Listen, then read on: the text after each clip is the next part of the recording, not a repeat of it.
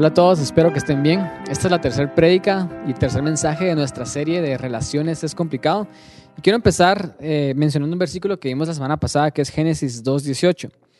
Y Dios dice lo siguiente, y dijo Jehová Dios, no es bueno que el hombre esté solo, le haré ayuda idónea para él.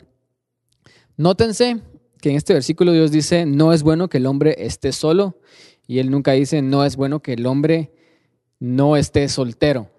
Es decir, la soledad es mala, la soltería es buena.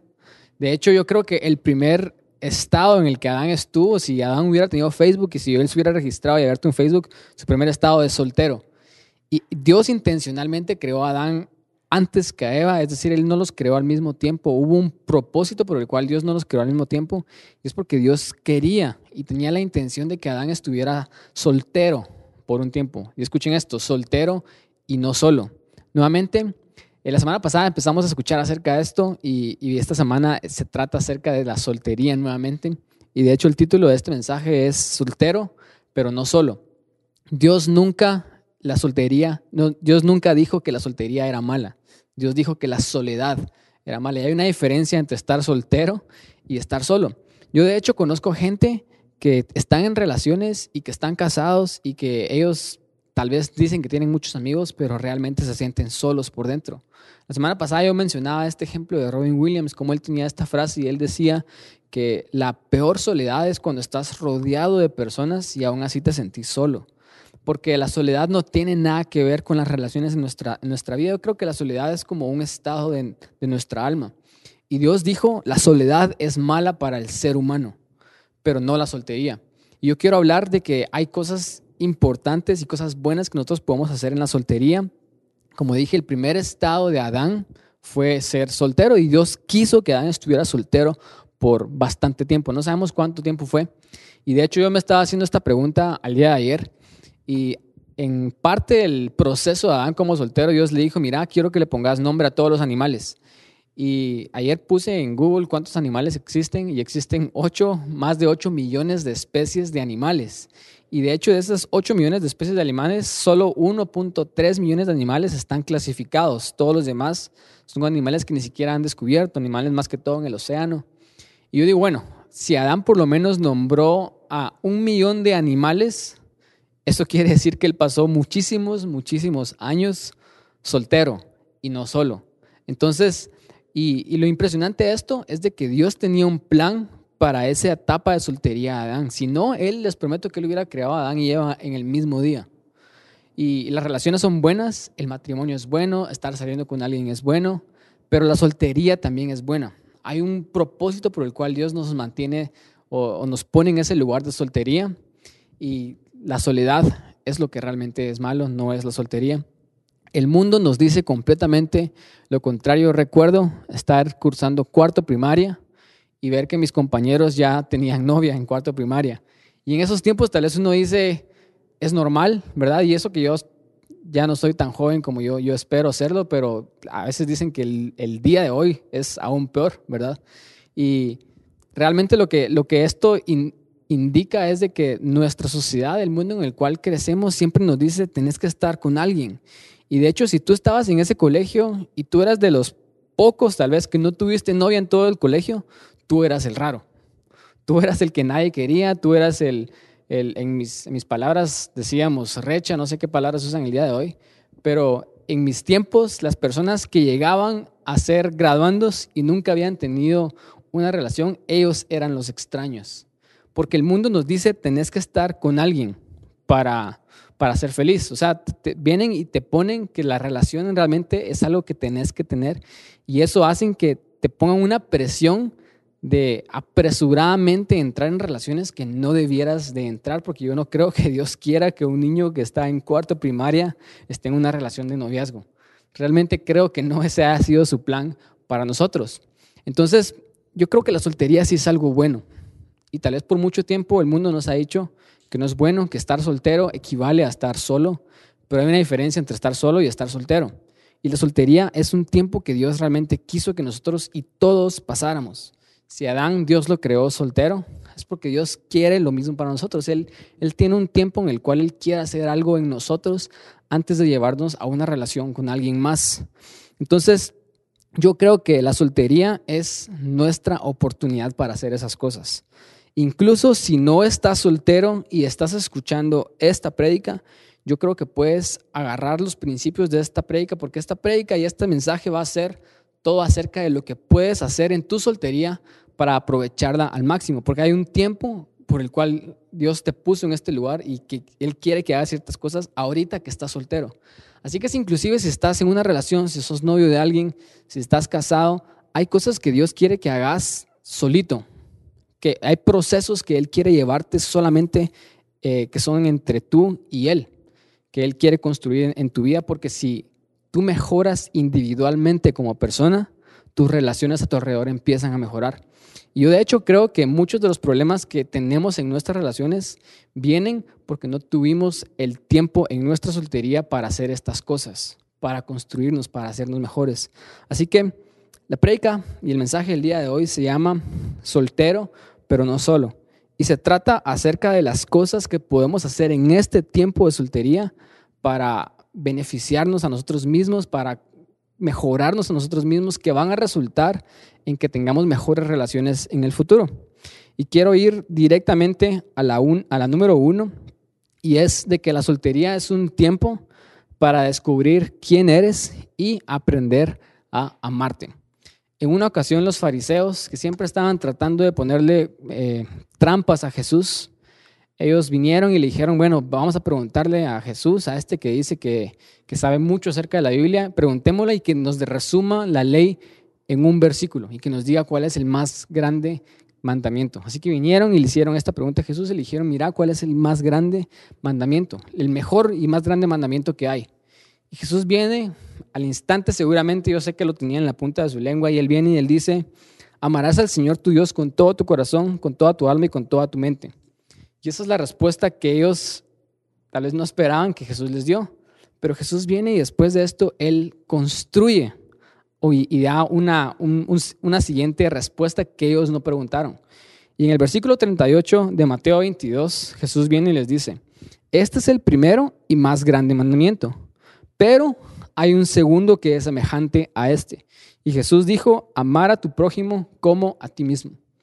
Ellos le preguntaron una pregunta a Jesús acerca de cuál era el más grande mandamiento, Jesús se las dio, pero Jesús añade algo que ellos no esperaban oír. Y él les dijo, básicamente, la vida no se trata solamente acerca de amar a Dios. La vida se trata acerca de amar a Dios primero, pero eso resulta siempre en amar a las demás personas. Es decir, lo que vimos la semana pasada es de que si no tenemos ese modelo de relación con Dios primero, no vamos a poder venir nosotros a amar a otras personas en nuestra vida.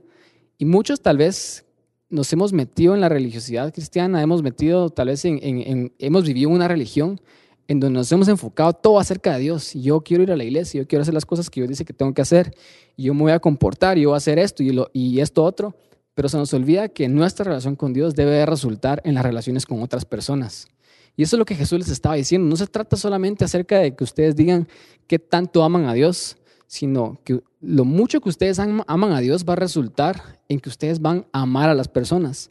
Y Jesús les da este versículo en el versículo 39, que es el segundo mandamiento que resume la ley según Jesús. Pero quiero que pongan atención a esto. Hay un requisito para amar a otras personas. Y, está entre, entre estas palabras que estamos leyendo. Es acerca de amar a Dios y amar al prójimo. Pero Jesús dice, el segundo mandamiento es semejante a este.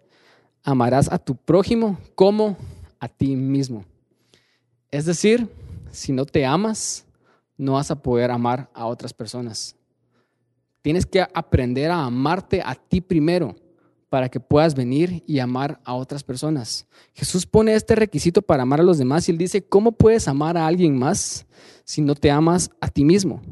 Si te amas a ti, es fácil entender cómo amar a otros y eso me habla acerca de que hay muchas personas que sabemos cómo amarnos. Hay muchas personas que nos consentimos, que nos compramos esa comida los viernes, los sábados y los domingos, o tal vez a veces de más, que estamos dispuestos a venir e invertir un poco en nosotros, pero hay muchos de nosotros que no estamos dispuestos a amarnos porque se, se, nota en la forma en la que vivimos. Yo recuerdo que mis papás tuvieron a alguien a quien ellos mentoreaban y ayudaban en, su vida.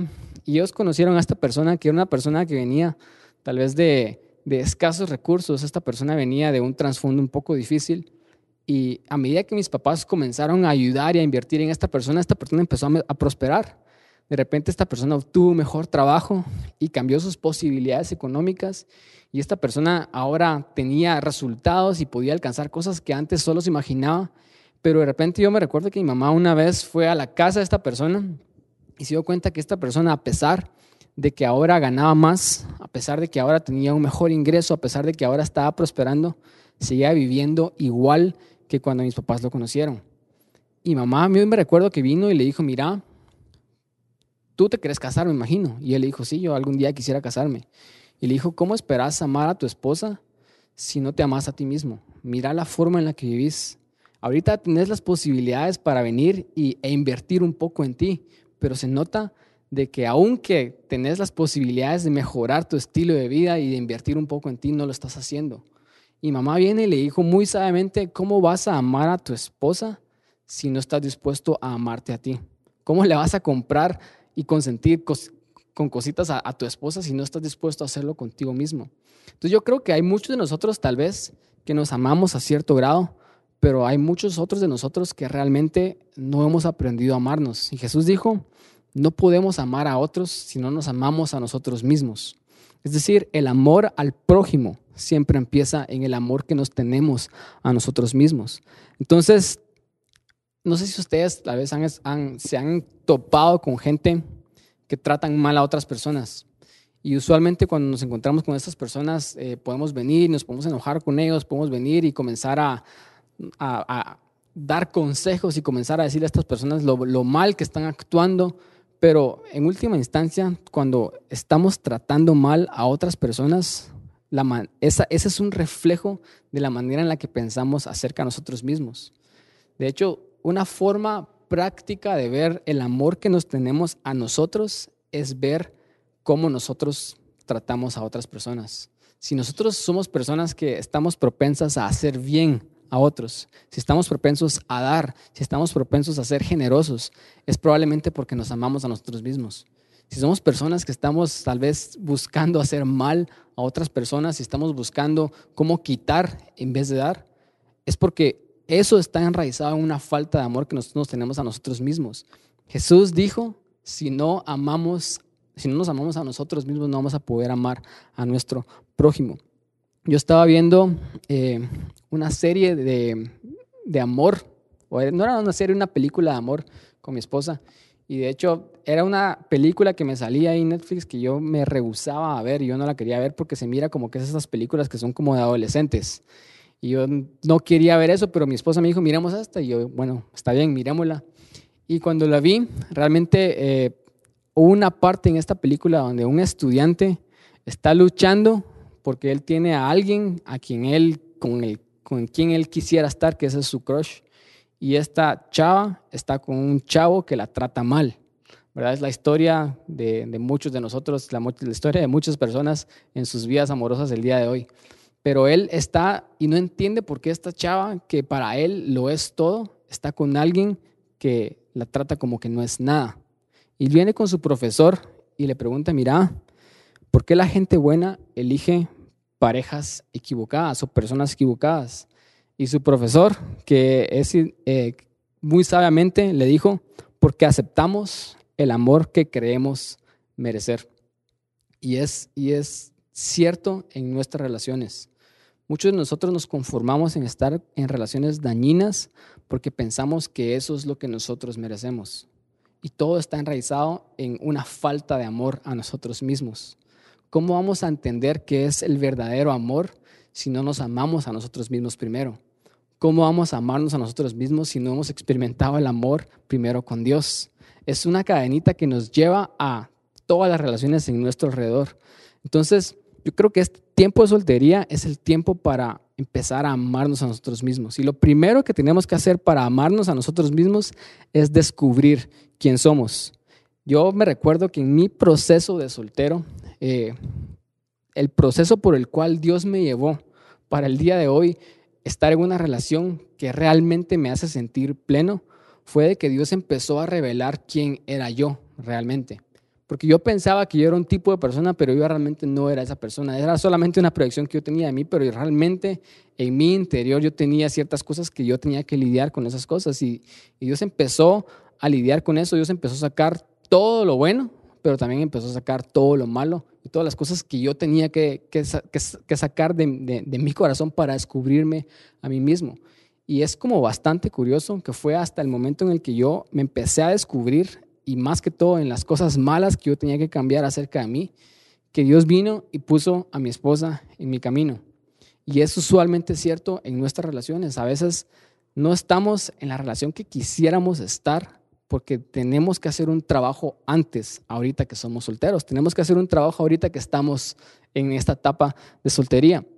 Así que, ¿cómo te descubres a ti mismo? ¿Cómo descubres quién eres? Yo creo que la mejor forma para descubrir quiénes somos nosotros es ir con la persona que nos creó a nosotros. Si yo quiero descubrir algo acerca de, este, de esta iPad, yo voy con la persona que construyó esta iPad. Yo voy a la página oficial donde fabricaron esto y yo miro los tips y cómo yo puedo usar estas cosas. A veces yo no uso al 100% de este celular, tal vez, o no uso al 100% de esto porque no he descubierto qué es todo lo que esto puede hacer. Pero si yo quiero aprovechar este producto al máximo, yo simple y sencillamente tengo que ir con el fabricante, con la persona que creó esto, para que él me diga qué es lo que esto es y qué es lo que esto puede hacer. Y es, y es lo mismo con nosotros. A veces nosotros andamos perdidos en el mundo sin saber quiénes somos, pero es tan fácil con simple y sencillamente ir con nuestro creador, que es Dios, y descubrir quién es la persona que Él dice que somos. Porque Él nos creó. Él nos hizo y, Él nos formó de una manera intencional. Es decir, todo lo que yo soy es lo que Dios quiso que yo fuera, porque Él me creó de esta manera. Entonces, la forma en la que empezamos a amarnos es descubriendo quiénes somos. Descubrimos quiénes somos cuando vamos con nuestro Creador, es cuando comenzamos a descubrir cuál es nuestra verdadera identidad. Lo siguiente es aceptarnos así como somos, porque yo leo por ejemplo, en el versículo que resume el Evangelio, que tal vez es Juan 3:16, que Dios dice, porque de tal manera amó Dios al mundo. Yo veo en ese versículo de que yo soy amado. Y eso es mi identidad. Si yo entiendo de que yo soy amado por Dios, de que yo fui creado para dar y para recibir amor, pero no solamente fui creado para recibirlo, sino yo ya soy amado porque Jesús murió por mí. Entonces yo no voy a ir a mis relaciones y demandar ese amor de una persona yo voy a estar satisfecho y lleno en recibir ese amor de parte de Dios, porque yo lo he descubierto en mi proceso de soltería.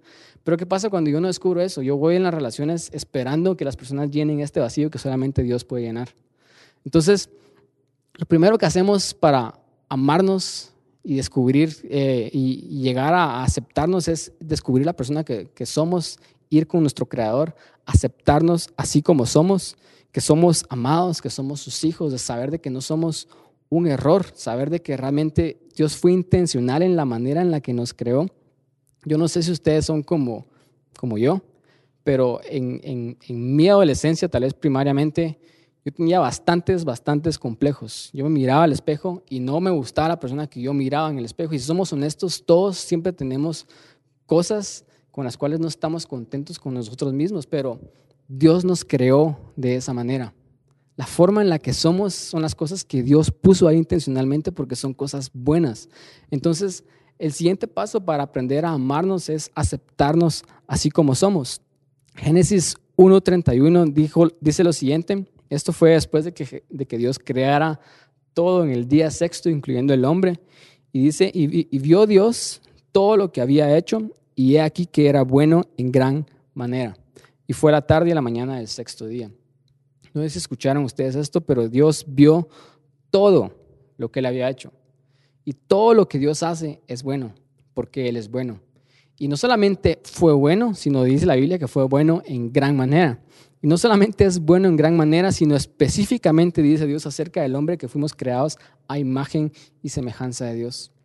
Cada vez de que yo le renegaba a Dios algo en la manera que Él me había creado, yo le estaba diciendo a Él, no me gusta cómo tú me creaste y prácticamente le estaba diciendo, no me gusta como tú eres, porque yo fui creado a imagen y semejanza de Dios. No sé si ustedes pueden ver eso, pero yo soy un artista y si alguien viene y habla mal de mi arte, no habla mal solamente acerca de la pieza de arte que yo hice, habla mal acerca de mí. Y yo lo tomo como una ofensa personal y yo digo, ¿cómo vas a estar hablando mal acerca de mi trabajo? Porque si alguien habla mal acerca de mi trabajo, habla mal acerca de quién yo soy. Si alguien habla bien acerca de mi trabajo, habla bien también acerca de lo que yo soy y lo que yo puedo hacer. Cuando nos menospreciamos en nuestra identidad y no nos aceptamos en la manera en la que yo nos quiero, no solamente nos estamos menospreciando a nosotros, estamos creando a nuestro Dios, a nuestro Creador, porque fuimos creados a imagen y semejanza de Dios. Tus colochos, tus, tus libritas de más que tienes, tu color de piel, todo lo que te hace, todo lo que te forma, fue creado intencionalmente por Dios, fue puesto ahí porque tú eres un reflejo de quién es Él. Entonces yo creo que Dios nos está llevando por este camino de hablar de relaciones, pero no hemos entrado a hablar en sí acerca de las relaciones porque primero Dios quiere que pasemos por ese proceso donde estamos solteros y no solos. Y en ese proceso empecemos a descubrir quién somos. Empecemos a aceptarnos así como somos, a ver de que fuimos creados intencionalmente por Dios y empecemos a amarnos así como somos, porque Jesús dijo, nadie puede amar a su prójimo a menos que se ame a sí mismo. Y si nos empezamos a amar a nosotros mismos, como les dije, aunque ustedes no estén solteros, aunque estén en una relación, es de beneficio para todos de que te empieces a amar a ti mismo. Tu esposa se va a beneficiar si tú te amas a ti mismo. Tus hijos se van a beneficiar si tú te amas a ti mismo. Porque el amor al prójimo empieza del amor que nos tenemos a nosotros mismos. Y Dios nos está diciendo en este momento, ámate. Esta semana yo estaba hablando con un amigo mío y él realmente ha pasado por un proceso donde él se siente solo. Él es soltero, pero más que ser soltero, él realmente ha pasado por un proceso de soledad. Y él estaba pensando y estaba creyendo de que él sería feliz cuando él conozca y encuentre a su esposa. Y él me decía cómo él ha entrado y salido de relaciones fallidas y ha pasado por un montón de procesos bastante difíciles en sus vidas, en su vida. Y cuando estábamos hablando y comenzaron a salir un montón de cosas con las cuales él tenía que lidiar en su vida y él tenía que, que aprender a amarse, él tenía que aprender a aceptarse, él tenía que empezar a descubrir quién era él. Después yo le dije, ¿no estás agradecido de que aún no has conocido a tu esposa? Y él me dijo, sí, la verdad que sí estoy agradecido de que aún no conocía a mi esposa, porque si lo hubiera conocido ahorita, así como estoy, probablemente mi esposa no hubiera querido estar conmigo. Y él sabe ahora de que él tiene que trabajar en sí mismo. Y había un propósito por el cual Dios creó a Adán, muchísimo antes de lo que él creó a Eva, porque Adán tenía que hacer algo en su soltería. Y lo primero era, punto número uno nuevamente, descubrir quién eres, aceptarte y aprender a amarte. Número dos es que la soltería es un tiempo para construirte. Antes de planificar ese gran día, esa gran boda, esa gran eh, vida que vas a tener con la otra persona, yo creo que es bueno que te empieces a preparar, que te empieces a construir. Eclesiastés dice esto, Eclesiastés dice, dice que hay un tiempo para todo y realmente hay un tiempo para todo. Hay un tiempo para cuando estés saliendo con alguien y Dios tiene ese tiempo para ti. Hay un tiempo para cuando estés casado. Hay un tiempo para cuando tengas hijos. Y definitivamente hay un tiempo para ahorita que estás soltero. Y Dios proporciona una temporada de desarrollo y de crecimiento para prepararnos. Entonces déjame decirte esto. Tal vez no estás soltero porque te pase algo y tengas problemas, sino tal vez estás soltero porque Dios quiere que lo estés. Dios quiere que te prepares, Dios quiere que te construyas. A veces nosotros estamos tan presionados por el mundo, porque el mundo nos dice tenés que tener relaciones y tenés que tener la mayor cantidad de relaciones. Y no sé si ustedes han escuchado esta mentira del mundo, que el mundo te dice, mira, si querés prepararte para tu esposa, entonces anda a practicar. Todas las novias que puedas tener antes, todas las cosas que puedas hacer antes, solo son una preparación para cuando llegue la indicada. Y eso no es cierto, es completamente una mentira. El mundo nos presiona a meternos a relaciones anticipadamente. Tal vez cuando el tiempo no es el tiempo para estar en una relación, el tiempo tal vez es para construirnos. Y yo creo que las relaciones, eh, perdón, yo creo que la soltería es como un peldaño para algo más. Y si no está ese peldaño ahí intermedio, va a ser muy difícil llegar a ese algo más la soltería debiera de ser ese momento en donde te empiezas a preparar para lo que Dios tiene para ti en el futuro, para construirte. A veces nosotros pensamos y miramos las relaciones o miramos el noviazgo, miramos el matrimonio como un escape de soledad. Y pensamos esto, decimos la soltería, estar soltero es estar solo. Y ya hemos dicho que eso es completamente una mentira. La soledad y la soltería son dos cosas muy diferentes. La soledad es mala, la soltería es buena. Y a veces nosotros miramos la soltería como la soledad, entonces decimos no quiero estar solo, y la solución para no estar solo es casarme. Pero el matrimonio y las relaciones no son un escape de la soledad, no son un escape de la soltería. Escapar de tu vida de soltero o de soledad no es un motivo para casarte. Y yo he visto esto, y tal vez en, muchas relaciones a mi alrededor, de personas que estaban pasando situaciones muy, muy difíciles en sus vidas y por eso se apresuraron a casarse o a estar en una relación con algo con alguien. No era porque esta persona era la indicada para ellos, sino es porque ellos estaban escapando de algo más. A veces también usamos tal vez de las relaciones como un escape de estar cansado de esa soledad. No sé si te, ha pasado o, o te has sentido así, de que estás cansado simple y sencillamente de estar solo todo el tiempo. Porque miras a tu alrededor y miras de que todos tienen igual 25 años, igual que tú, y todos en 25 años ya han tenido como 800 mil novias o 800 mil novios y tú no has tenido ninguno. Entonces sientes la presión externa que te dice, hay algo mal en ti. Y tú dices, estoy cansado de estar así. Entonces cedes a esa presión y usas las relaciones como un escape. Cuando simple sencillamente era la presión del mundo que te estaba llevando a eso. Pero, ¿qué pasa si tú estás tratando de escapar de la soledad y llegas a una relación y la otra persona también estaba escapando de la soledad. Esto resulta en que ahora vas a estar con alguien y te vas a sentir siguiendo, sintiendo solo. Esto resulta que ahora vas a estar en una relación cuando aún te sientas solo vas a decir, no, entonces esto no soluciona nada. ¿Cuál es el punto de este? Te vas a salir de esa relación y vas a entrar a otra relación. Yendo, yendo, yendo en un círculo vicioso de relación en relación cuando realmente lo que estabas buscando no era una relación, sino era llenar ese vacío que tienes dentro de soledad, que no se llena como una persona, se llena con Dios. ¿Y qué pasa si tal vez estás cansado de estar solo porque el mundo te pone esa presión y entras en una relación por esa presión, pero ahora que estás en esa relación, la otra persona también está cansada igual que tú? ¿Qué pasa si ahora se empiezan a cansar uno del otro? Y eso es lo que pasa usualmente en nuestras relaciones. Como dije anteriormente, la mayoría de los problemas en nuestras relaciones no tienen necesariamente que ver con la otra persona, tienen que ver con nosotros mismos, tienen que ver con lo que no hicimos cuando estábamos solteros, con las cosas que pudimos y debimos aprender a hacer cuando estábamos en ese tiempo de soltería. A veces, y yo me recuerdo cuando yo estaba empezando a salir con Dana, yo era la persona más insegura del mundo.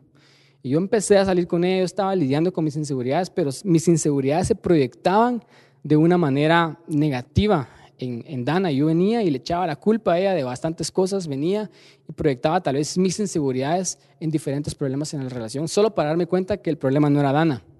El problema eran las cosas con las cuales yo tenía que aprender a lidiar. Por eso es que esta prédica es para solteros, pero realmente es para todos.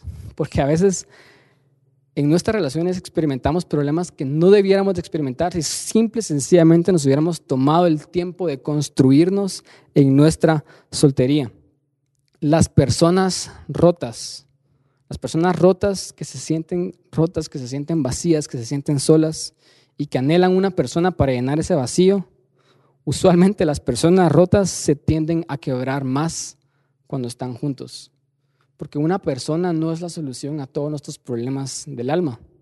Una solución, eh, perdón, eh, la otra persona y una relación y un matrimonio y un noviazgo no es la solución a todos los problemas que tenemos que aprender a lidiar cuando estamos solteros. Jesús dijo esto en Juan 6:39 y tal vez no tiene relación en contexto relacional, pero sí tiene relación en el contexto de lo que estamos hablando. Y Jesús dijo, y les decía una parábola y Jesús les preguntó a la gente que escuchaban esta parábola y les dijo, ¿acaso puede un ciego guiar a otro ciego? ¿No caerán ambos en el hoyo? Jesús dijo que realmente si estamos en una relación y los dos estamos queriendo llenar ese vacío de soledad, los dos estamos queriendo escapar de nuestra soledad, escapar de nuestras inseguridades, escapar y llegamos a esa relación los dos juntos, los dos vamos a caer juntos, porque un ciego no puede guiar a otro ciego y ambos van a caer en el hoyo. Yo creo que el cambio en las relaciones puede empezar en una persona. Entonces, si tú estás escuchando esto y tu esposo no está escuchando esto, si tú estás escuchando esto y tu esposa no está escuchando esto y tienes problemas en tu relación, yo creo que realmente Dios te está hablando a ti para que tú comiences a lidiar con tus problemas tú solo. Como dije, mejorarnos y construirnos a nosotros mismos resulta en mejores relaciones. Guiar a otra persona resulta con que nos quitemos la venda de nuestros ojos y nosotros ahora podamos ver.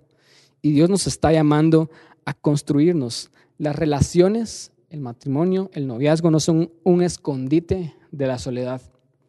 Debieran de ser algo que nos llevan a nuestro propósito. Entonces, yo em, em, me puse a investigar estas estadísticas en Guatemala y descubrí de que del 2009 al 2016 la tasa de divorcios se duplicó en Guatemala. Guatemala aún sigue siendo un país donde la tasa de divorcios sigue siendo baja en comparación con otros países, pero del 2009 al 2016 se duplicó. Eso quiere decir que el doble de personas ahora están fallando en sus relaciones. Y yo creo que están fallando en sus relaciones porque no aprenden primero a hacer las cosas que debieron de hacer cuando ellos estaban solteros. En Estados Unidos, el 45%, de los, el 45 de los matrimonios resulta en un divorcio. El 45%, esto es casi la mitad de todos los matrimonios. Esto es como que ustedes se suben a un avión y vengan a la zafata y les digan, buenos, bienvenidos al bordo. El tiempo de, espera del viaje del día de hoy es de dos horas, pero solo la mitad de ustedes van a llegar vivos al otro lado ninguno de nosotros nos subiríamos a ese avión, diríamos, no, aquí me quedo, prefiero irme en bus y tardarme tanto tiempo, prefiero irme en barco, pero en avión definitivamente no me voy si la tasa de mortandad es tan alta. Eso quiere decir de que si la tasa de divorcios, por ejemplo, en países como Estados Unidos es solo un matrimonio resulta exitoso y el otro fracasa, eso es casi que jugar la ruleta rusa cada vez que nos metemos en una relación y nos casamos. ¿Con qué razón el día de hoy todos los millennials y toda la generación Z no se quieren casar? Porque ellos han visto a sus padres fallar una y otra vez y piensan de que el problema es el matrimonio, cuando el problema son las cosas que nosotros no hicimos y no lidiamos con nosotros mismos cuando podíamos en nuestra soltería. Yo realmente creo que las relaciones fueron puestas por Dios por un propósito. Somos seres relacionales, las relaciones nos llenan, las relaciones nos llevan a exponenciar nuestro potencial y lo creo con todo mi ser. Pero a veces nosotros no hemos sido los mejores ejemplos como cristianos y como iglesia, porque inclusive dentro de la iglesia las tasas de divorcio siguen siendo las mismas. Hace un par de semanas me enteré de un pastor famoso que se está divorciando. Y yo sé que todas nuestras historias son diferentes y no podemos prever el futuro, pero a veces tal vez son cosas que pudimos haber evitado con simple y sencillamente trabajar en nosotros mismos en esta etapa de solteros. Así que solteros, si ustedes están escuchando esto, yo sé que se están llenando de ánimo porque están en el lugar correcto. Ustedes están a tiempo de entrar en una relación y no cometer los errores que sus papás cometieron. Ustedes están a tiempo y es posible de que ustedes entren en una relación y tengan éxito que sean felices y que tengan plenitud porque es lo que Dios quiere para ustedes. Así que yo creo que a veces tenemos que empezar a ver para atrás. Tenemos que empezar, si estás en una relación y estás, estás teniendo problemas en tu, en tu relación y no sabes qué es lo que está pasando, tal vez estás proyectando y diciendo es que la otra persona es el problema, yo te animo a que no veas a la otra persona, sino mires a ti mismo, porque tal vez el problema viene de dentro. Mira hacia atrás y mira las cosas que no hiciste cuando estabas soltero y cuando podías hacer esas cosas. Yo creo que a veces las personas no se toman el tiempo para disfrutar su soltería y como se apresuran a entrar en una relación, ahora que están en una relación, ahora quieren ser solteros. Por eso es que miramos ese cliché de los casados que dicen, quisiera estar soltero otra vez, ¿verdad? Porque no se aprovecharon el tiempo y no se tomaron el tiempo para disfrutar su soltería cuando podían hacerlo. Y ahora que están casados quieren seguir viviendo como solteros. Pero les prometo que si aprovechamos esta etapa de soltería, cuando entremos en una relación, nuestras relaciones van a ser mucho mejores. Nuestras relaciones realmente nos van a llenar, nos van a hacer felices, porque es lo que Dios quiere para nosotros.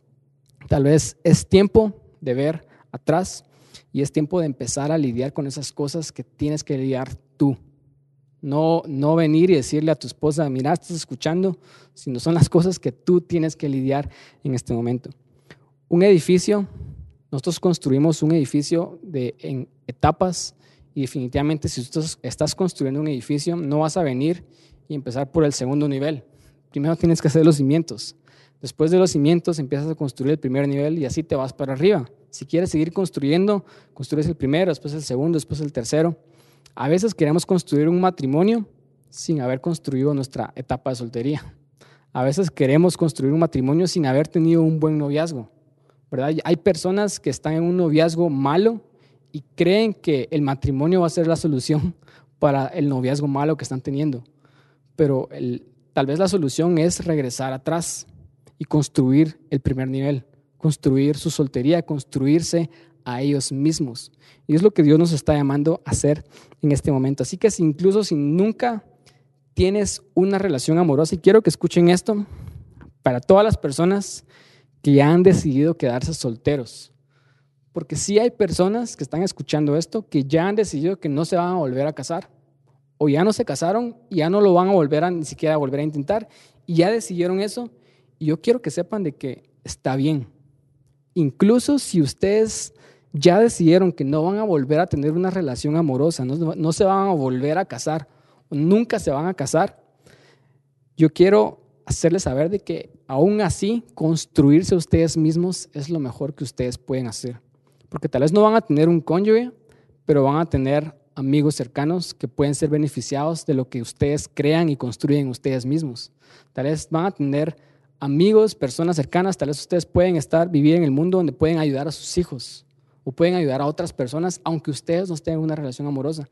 Y mi mayor ejemplo para esto es de que la persona que más nos inspira, la persona que más nos contribuye, la persona que más nos transforma, fue alguien que decidió quedarse soltero. Y esa persona fue Jesús. Jesús intencionalmente decidió quedarse soltero porque él sabía que su estadía por esta vida iba a ser corta. Él sabía que él debía aprovechar su tiempo al máximo y él lo hizo. La persona que se quedó soltera, la persona que más aporta a nuestras vidas fue un soltero. Y hay, hubo alguien también como él, que fue el apóstol Pablo. El apóstol Pablo, de hecho, tiene un versículo y en Corintios, si lo pueden leer, búsquenlo y lo leen en donde él anima a las personas a no casarse. Y él les dice, si pueden, no se casen, porque se van a evitar un montón de problemas. Y él dice esto porque él sabe que la soltería es tan buena, podemos hacer tantas cosas, porque no tenemos tal vez estas responsabilidades extras, no tenemos todas estas distracciones que no necesariamente son malas, sino podemos enfocar nuestra vida. Entonces yo sé que hay muchos que están en ese ámbito. Y Pablo les decía, bueno, si no pueden, si no tienen el don que yo tengo, y si se van a andar quemando, entonces mejor cásense, porque la mayoría de nosotros sí necesitamos relaciones, pero yo sé que hay pocos que están escuchando esto que realmente han decidido que no se van a casar. Yo les quiero decir, está bien, pero entonces sigan construyéndose, porque mientras más se construyan ustedes mismos, más pueden ayudar y bendecir a otras personas. Pablo fue alguien que se construyó a sí mismo. Y Pablo el día de hoy es la persona que más nos dejó del Nuevo Testamento. Nuestra doctrina cristiana viene de Pablo. Jesús, la persona que transforma y cambia nuestras vidas, fue alguien que decidió quedarse soltero. Así que no hay nada de malo tampoco en quedarnos solteros, que el mundo no venga y te ponga esa presión de decirte que te tenés que casar y solo si estás casado vas a ser feliz. Yo creo que los casados pueden ser felices, yo creo que los solteros pueden ser felices, pero si estás soltero, entonces decide construirte. Mis conclusiones son de que la soltería es buena. Este es tu momento. Descubre quién eres, acéptate, ámate, construye. Construyete. Descubre el propósito por el cual Dios te puso en esta tierra y empieza a cumplirlo. Empieza a prosperar, empieza a disfrutar. Es bien curioso de que después de que Adán estaba haciendo todas estas cosas, después de que Adán estaba cumpliendo su propósito, después de que Adán estaba siendo obediente en seguir las instrucciones de Dios y él estaba creciendo como un humano, Dios entonces vino y le dijo, ahora es tiempo y le voy a dar a Eva. Probablemente lo que tienes que hacer es no enfocarte en buscar a esa persona en Tinder, borra Tinder, por favor, y olvídate de darle swipe y swipe a Instagram y a Facebook y comenzar a ver los amigos en común, porque tal vez estás enfocando mucho en la persona cuando lo que realmente tienes que empezar a hacer es enfocarte en ti, en descubrir quién eres, en amarte, en cumplir tu propósito, en construirte. Y entonces tal vez Dios venga y te diga, ah, bueno, ahora ya está listo, ahora sí le voy a dar a la persona. Y es usualmente la forma en la que Dios tiende a operar.